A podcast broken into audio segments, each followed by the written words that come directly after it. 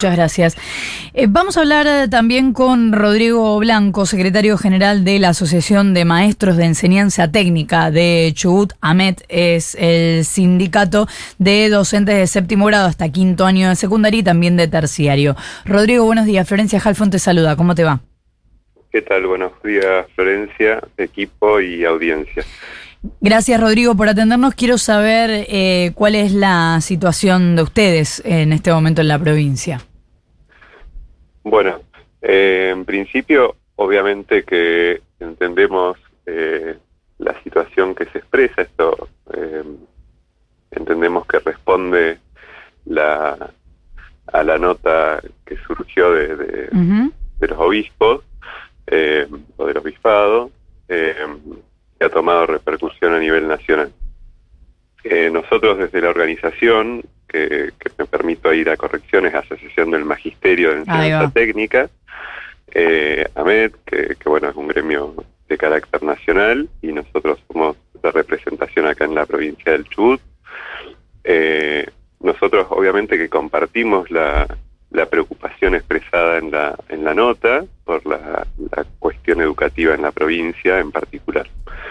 Eh, es cierto que venimos de hace cuatro años o más, con periodos irregulares de, en los ciclos lectivos, donde no se pueden garantizar los 180 días de clase, eh, y bueno, y en este caso, este año particular, los 190 días que, plantea el, gobierno nacional como el gobierno provincial también.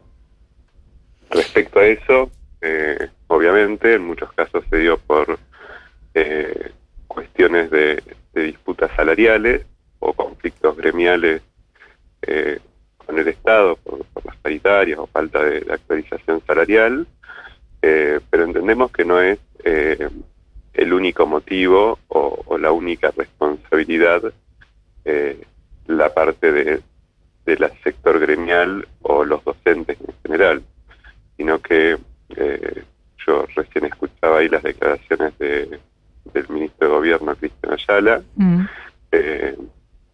en ese sentido, eh, bueno, también debemos reconocer cuál es el origen de la situación a la que se llega en Chubut.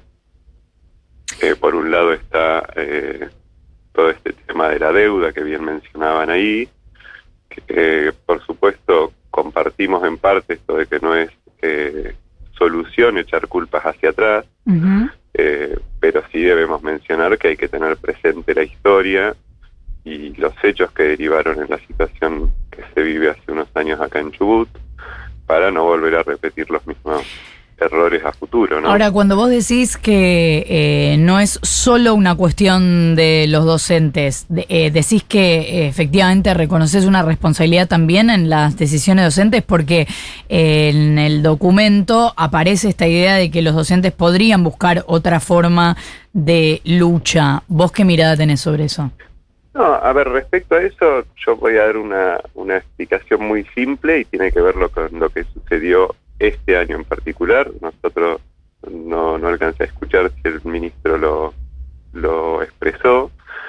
Eh, nosotros acabamos de cerrar eh, paritarias eh, salariales ahora a fines de febrero y al menos desde nuestra organización se acordó la paritaria salarial y se garantizó el inicio del ciclo lectivo. Sí, dijo que solamente un sindicato no lo hizo. Que los docentes, eh, por lo menos los que nosotros representamos, que son en particular de educación técnica, a pesar de que no tenían una conformidad total con la propuesta salarial del gobierno, eh, tomaron conciencia de la situación educativa y ponderaron por sobre su cuestión personal, que en muchos casos es muy muy preocupante. Eh, ponderaron por sobre eso la cuestión de la necesidad que tiene la sociedad de contar con un sistema educativo que dé eh, respuesta a esa necesidad, ¿no? Es decir, que se dicten las clases como corresponden y la preocupación por que aquellos chicos que egresan de los distintos niveles tengan conocimientos, capacidades y competencias básicas que les permitan desarrollarse a futuro en la sociedad. Es muy eh, nuestro caso, que somos de escuelas técnicas, en una provincia donde tiene una serie de actividades que son las que sostienen económicamente a la provincia, eh, muy difícil pensar en que la provincia pueda encaminarse a una estabilidad económica financiera sin pensar en que haya gente preparada y capacitada que sostenga el desarrollo económico de la provincia. Y esa gente preparada y capacitada, en la mayoría de los casos, son técnicos que están preparados para desarrollarse en las distintas actividades que, que tiene la provincia. Es Rodrigo Blanco, secretario general de AMET. Muchísimas gracias, Rodrigo, por habernos atendido. No, por favor.